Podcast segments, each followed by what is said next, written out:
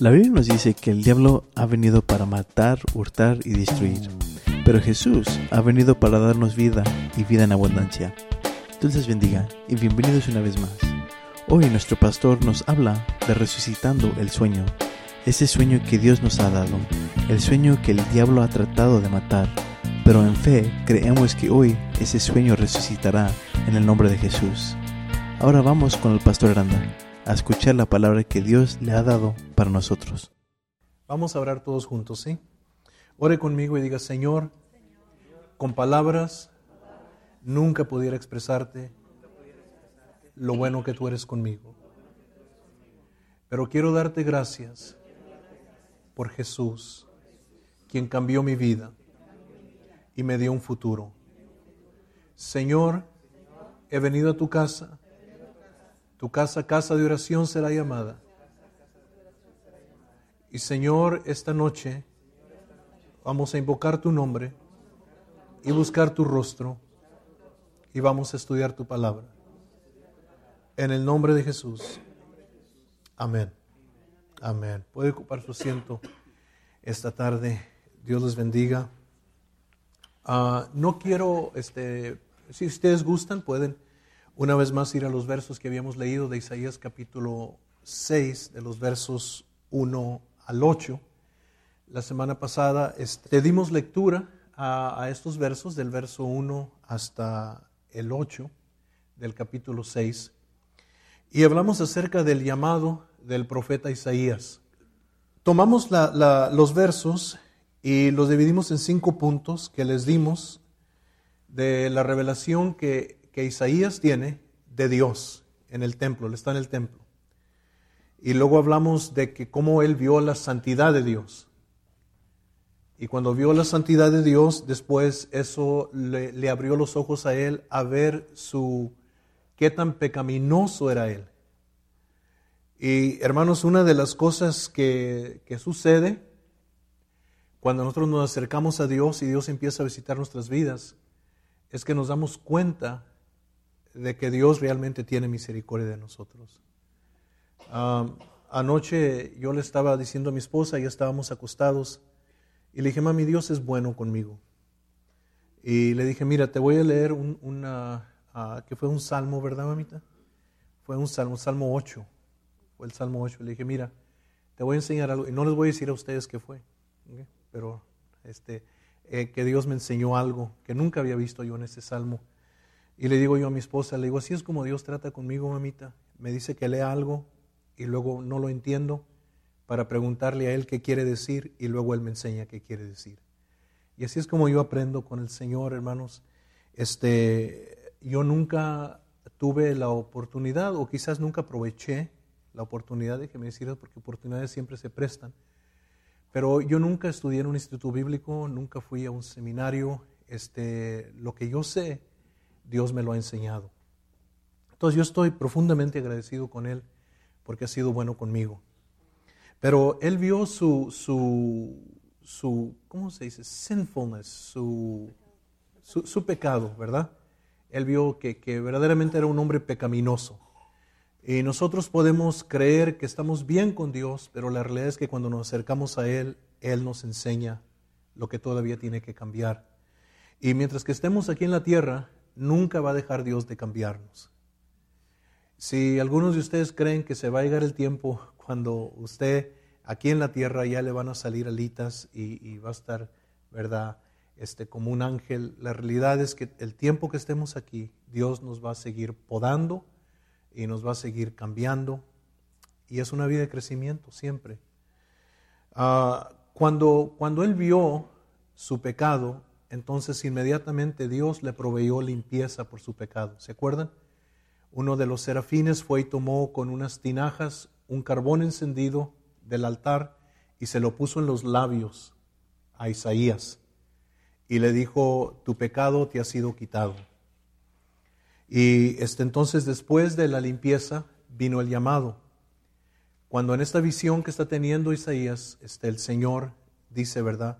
Este, ¿a quién enviaremos y quién irá por nosotros? Isaías responde, heme aquí, envíame a mí. Y entonces es interesante, si, le, si leyéramos lo demás, que Dios le dice, te voy a mandar un pueblo difícil. Isaías, tu tarea va a ser difícil. No te voy a mandar con gente que va a querer oírte, te voy a mandar con gente que no va a querer oírte. Y a lo mejor algunos de ustedes conocen gente así, ¿verdad? Que usted les trata de hablar y le dicen que se calle o le dicen que no están interesados o lo que sea. Pero yo no sé qué tanto de ustedes tienen familia así o amigos así, gente así. Okay. La mitad de nosotros. Okay. Y, este, les tratas de hablar y no, no quieren escucharte. Lo que vamos a ver esta noche, este, porque ese fue el, el principio de lo que dimos, y nos dimos cuenta haciendo una pregunta, ¿qué tanto de ustedes querían hacer una diferencia? Y cuando vimos la diferencia que podíamos hacer y en quién la, en quién la podíamos hacer, todos respondimos, yo quiero hacer una diferencia. Lo lindo es que Dios quiere usarte a ti para hacer una diferencia.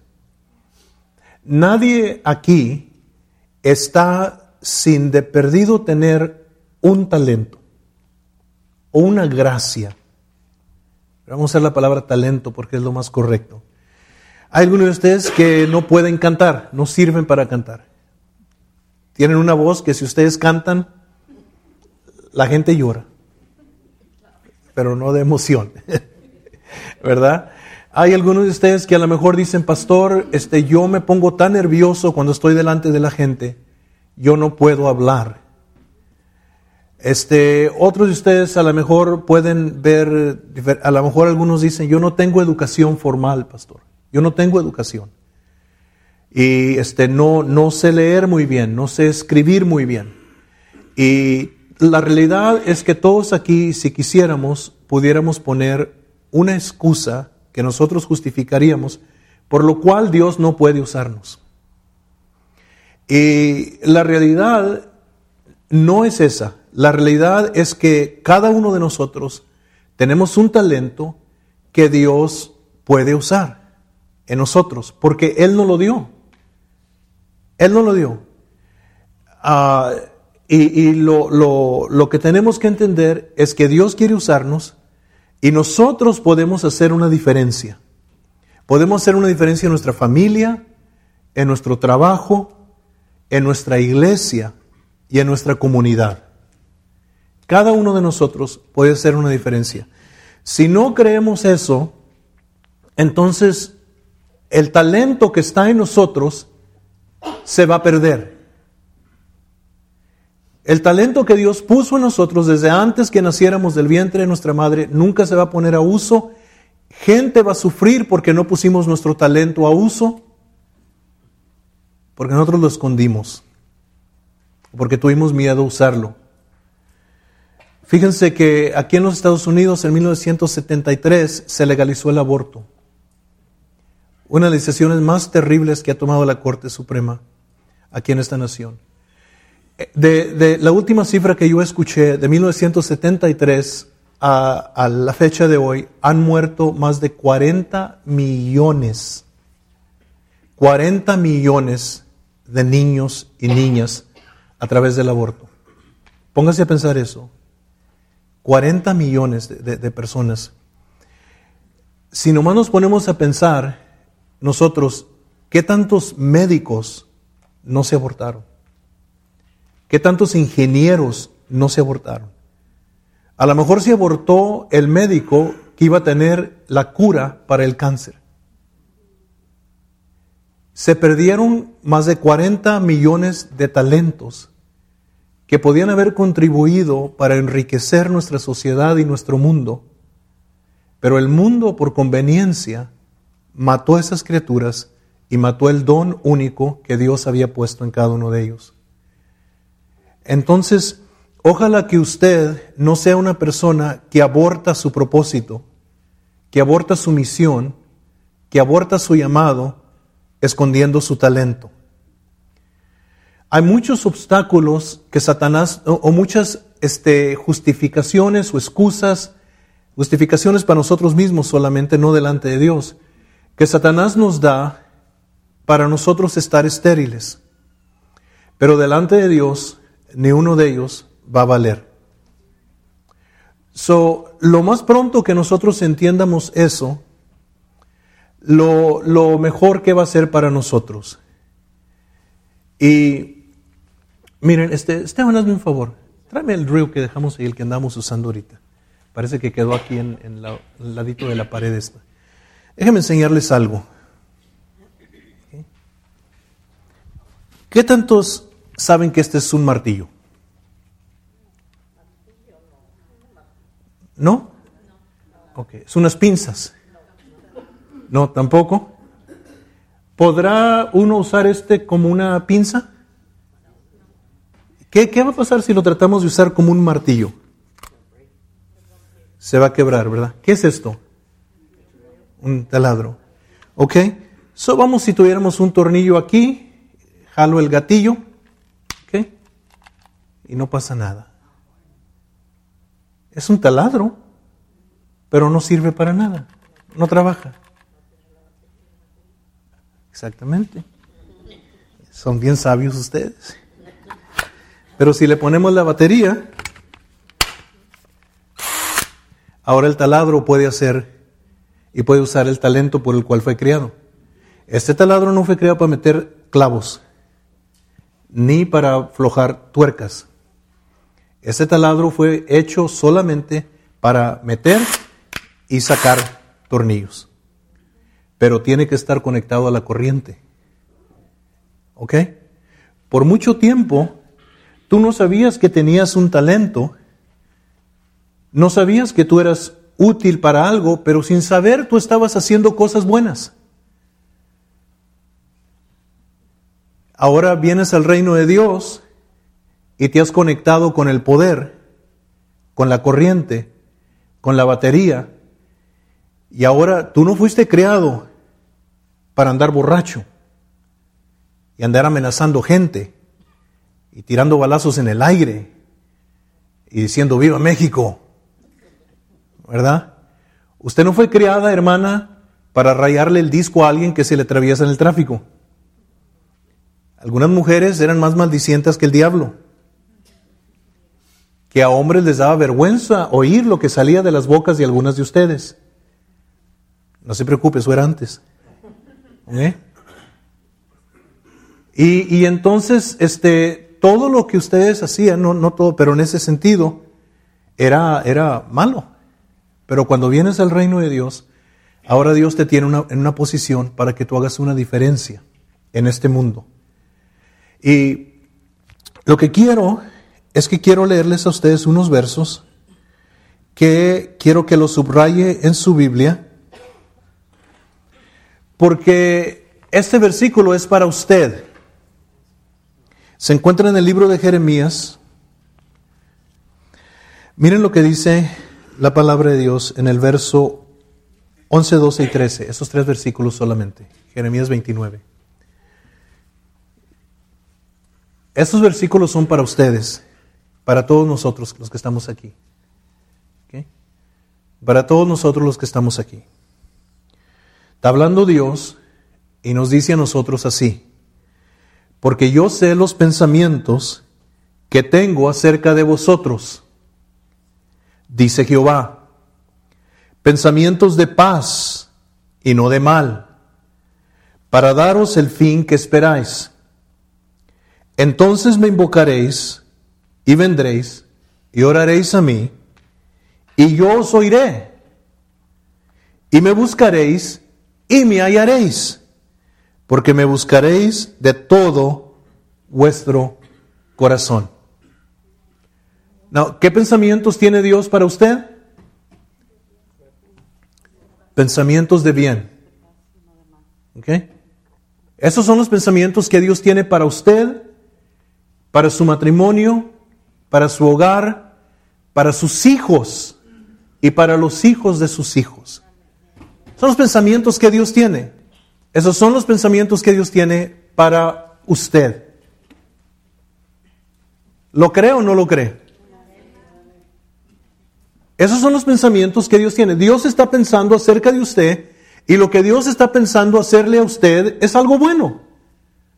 Hacerle bien a usted. Dios no está pensando hacerle mal a usted. Aun cuando usted estaba en el mundo y no conocía a Dios, Dios no estaba pensando en hacerle mal a usted. Dios estaba pensando cómo hacerle bien a usted y por eso alguien le invitó a la iglesia, por eso oyó el Evangelio, para que descubriera este Dios que tiene un plan para su vida y quiere hacerle bien a usted. ¿No crees usted? ¿Lo cree? ¿Dios quiere hacerle bien en su trabajo? ¿Dios quiere hacerle bien en su escuela? ¿Dios quiere hacerle bien con sus hijos? Dios quiere hacerle bien cuando va a buscar un carro usted para comprar. Dios no quiere venderle una carcancha que tira aceite y que se apaga en, cada esquina. Dios quiere hacerle bien a usted. Esos son los pensamientos que Dios tiene. Pero para nosotros caminar en esos pensamientos de paz y de bien que Dios tiene para nosotros, tenemos que buscarlo tenemos que buscarlo. cuando la Biblia dice que lo busquemos, no quiere decir que usted va a andar buscando abajo del sofá o abajo de la, de la cama y diciendo, ¿dónde está Dios? No, está hablando de buscarlo en oración. Y la única forma de buscar a Dios en oración es que tú te separes solo. Lo podemos buscar como una congregación, pero vamos a encontrar el propósito para nuestra congregación lo puede buscar entre usted y su esposa y van a encontrar el propósito para su matrimonio. Pero si usted quiere encontrar el propósito para usted, usted solo y sola se va a tener que separar con Dios y buscarlo. No va a haber otra manera. Para que usted descubra la plenitud de lo que Dios tiene para usted, usted se va a tener que separar y buscarlo. Le voy a decir que yo lo puedo llamar aquí al frente y puedo poner manos sobre su cabeza y puedo profetizar sobre usted, pero hay un problema, yo soy humano y mi pensamiento está limitado. Yo a lo mejor pienso y, oro por usted y si lo veo gordito digo, Señor, ayúdalo a perder peso. Y si lo veo flaquito digo, Señor, ayúdale a aumentar peso. Y si lo veo greñudo a lo mejor digo, Señor, que se corte el cabello. Y si lo veo pelón digo, Señor, que le crece el cabello. Pero yo estoy, yo estoy pensando, a lo mejor eh, llamamos a algún joven aquí, una jovencita que quiere ir al colegio y oramos, Señor, ábrele la puerta para que vaya al colegio y, y, y, y súplele y, provéele. Pero yo voy a estar limitado. A lo mejor los planes de Dios no son solamente que vaya al colegio, sino que salga adelante de todos en el colegio. A lo mejor quiere, quiere que, que, que, que le paguen el colegio y que no le cueste ni un centavo a usted. Yo no, yo, yo no, no, no puedo pensar tan grande como Dios. Si yo quiero la plenitud de Dios para mi vida, yo voy a tener que separarme con Dios solo y buscarlo. Now, miren lo bueno que es Dios, porque Él dijo, dijo, entonces me vas a invocar y vas a venir y vas a orar y yo te voy a oír. En otras palabras, Dios no está buscando esconderse de ti. Dios quiere oírte a ti. Quiere escucharte a ti. Hermanos, hay veces que uno se siente tan cargado de los problemas de la vida que a veces que uno se pone de rodillas solo delante de Dios y no puede ni hablar, solamente llorar. Y mientras que estás llorando, aunque tu boca no está hablando, tu corazón se está derramando y Dios está escudriñando el corazón y sacando todo ese dolor, toda esa angustia, toda esa soledad, toda esa tristeza, a veces de años del pasado. A veces hay una persona que tú conoces, que cada vez que hablas con esa persona todo lo que hace es herirte, lastimarte y, hay un dolor encerrado en ti y cuando tú te encierras con Dios solo y, Dios empieza a sacar como, como un, un cirujano que está sacando toda la pus de una herida infectada y Dios empieza a sacar el odio, el enojo, el coraje de tu corazón. Hay algunos de ustedes que se ofenden muy fácil y se ofenden muy fácil porque hay algo que está herido, dañado adentro, que, que, que alguien te hirió y te lastimó a ti tan profundo que inmediatamente cuando alguien te dice algo que no te agrada, te pones a la defensiva. Y la razón por la cual te pones a la defensiva es pues, porque estás herido adentro en lo profundo y el único que puede sanar esa herida en lo profundo de tu corazón es Dios. ¿Y sabes qué es lo que pasa? Empiezas a perder la efectividad de tus amigos porque tus amigos ya no te hablan con la verdad, porque pronto te ofendes y no quieren perder tu amistad. Entonces, en lugar de que tus amigos te digan la verdad, ya no, ya no, ya no tocan ciertos temas contigo porque no pueden. Porque tan pronto como tocan un tema contigo, tú te ofendes y retrocedes y empiezas a defenderte y tus amigos dicen, no, para estar peleando con fulano, con mengano, mejor viva la paz. Y entonces estando solo con Dios es la única forma en que Dios va a poder operarte. Es la única forma en que Él va a poder tomarte a ti en silencio, rendido, rendida delante de Él, y Dios va a empezar a sanar tu vida. Él va a empezar a liberarte a ti de todas esas angustias y esas cosas del pasado. Algunos de ustedes han arrastrado cosas del pasado por mucho tiempo y cada vez que Dios se acerca, no lo dejas que te haga libre.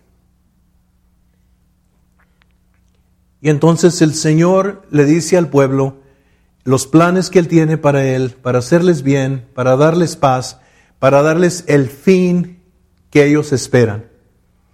Now, hay que tener sueños. Yo les he dicho que cuando yo estaba joven, yo tenía un sueño. Y mi sueño era tener una esposa, tener niños, tener un perrito alegre que meneaba su colita. Y que cuando yo llegaba a mi casa después de un día duro del trabajo, salía mi esposa, mi amor, y ya llegaste. Y me daba un abrazo y me daba un beso. Y salían mis hijos, papi, papi, papi, y me abrazaban las piernas. Y salía el perrito brincando, ladrando, diciendo, ya llegaste, y moviendo la colita. Era un sueño que yo tenía. algunos de ustedes a lo mejor se ríen de mi sueño, pero yo creo que algunos de ustedes tenían sueños igual o semejantes.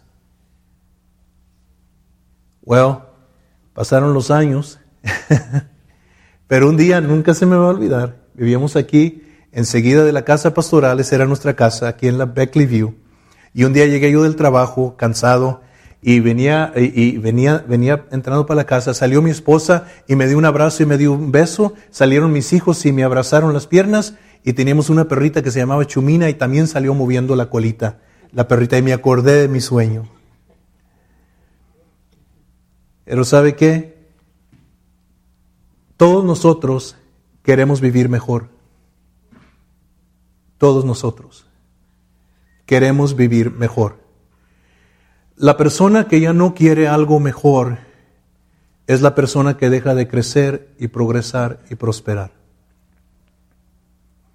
No hay limitaciones en nosotros, solo las que nosotros dejamos que el mundo nos ponga o nos ponemos a nosotros mismos. Pero Dios no nos pone limitaciones. Eso es lo lindo de Dios, que Él no pone limitaciones. Algunos de ustedes este, ah, creen que, que, ustedes no pueden hacer ciertas cosas porque este, son mexicanos o están pobres o lo que sea. Y Dios simplemente dice, yo tengo planes para ti, yo tengo pensamientos para ti. Y los tienes que querer para hacerte el fin que esperas. No, ¿cuál es el fin que tú esperas? ¿Cuál es el fin que piensas para tu negocio o para tu trabajo? O a lo mejor algunos de ustedes dicen, este, dicen, yo quisiera tener mi propio negocio. Yo quisiera tener mi propio negocio. Yo trabajaba en el Lowe's de West Dallas y afuera del Lowe's de West Dallas, si ustedes han, han ido al Lowe's de West Dallas, este, hay un señor afuera que vende hot dogs y dice ahí los hot dogs más ricos del mundo. Y yo no sé si son los hot dogs más ricos del mundo o no, pero sí los vende sabrosos. Y nos hicimos amigos, él y yo, y me daba descuento, a veces me regalaba los hot dogs. es bueno tener un amigo hot doguero, ¿verdad? Este, ah, y, él, él este, me dijo, me dijo, este, ah, me dijo, fíjese, Steve, que yo voy a poner este, otro carrito en otro sitio. Y iba a ir a un Lowe's de Fort Worth y puso un carrito allá y luego después dijo, yo voy a poner un carrito en otro lugar y fue y, puso otro, ahora tiene uno aquí, el, Lowe's que está aquí, ahí tiene también, el, ese es de él, de él también. Y empezó a poner en diferentes lugares. Y él no es cristiano. Y algunos de ustedes a veces han tenido un sueño de un negocio, de tener algo y, y se han dado por vencido por ese sueño.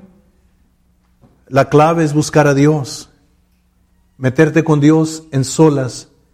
Y Dios dijo que cuando tú lo hicieras, Él te iba a oír, Él te iba a escuchar, Él no te iba a decir que no. ¿Ok?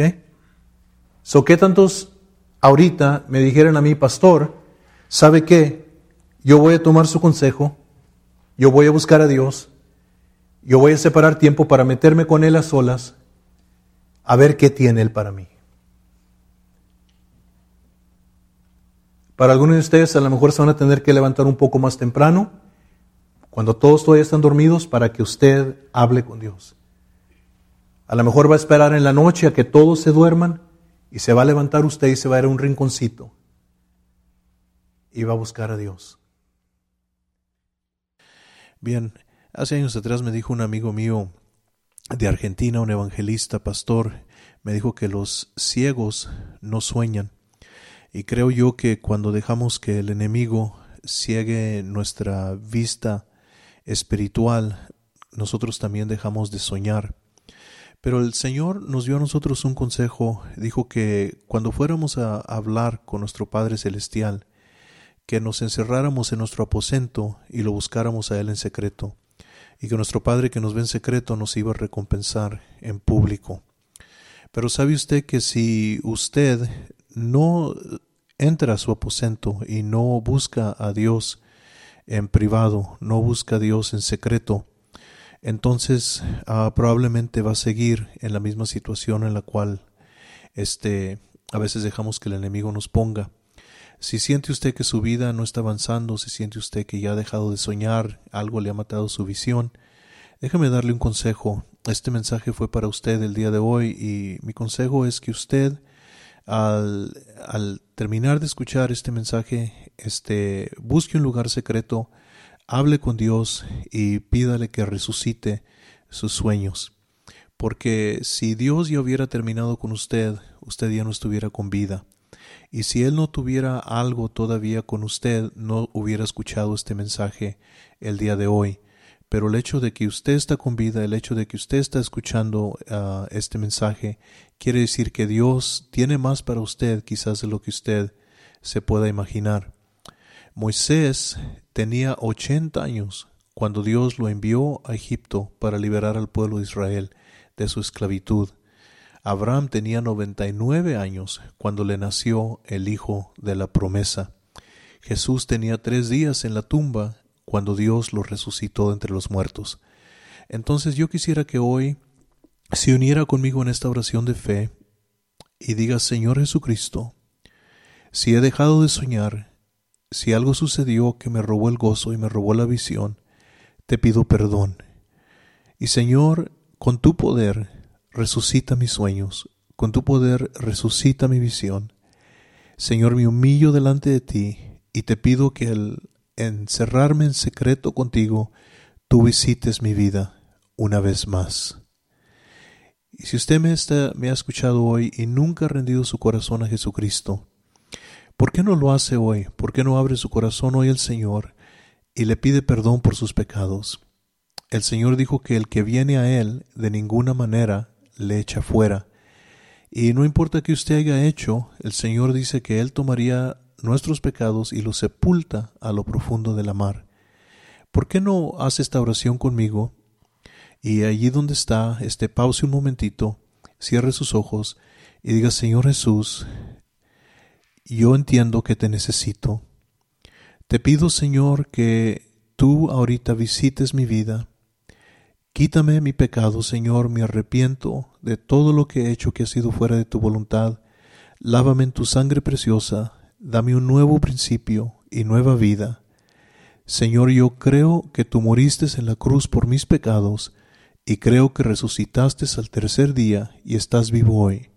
Ven y entra en mi corazón y toma control de mi vida, en el nombre de Jesús. Amén.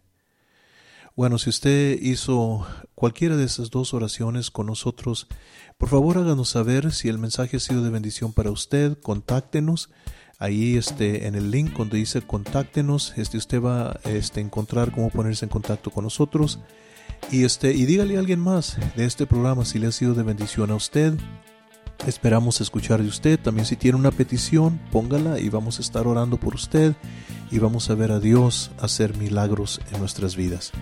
Hasta la próxima, se despide de ustedes el pastor Esteban Aranda.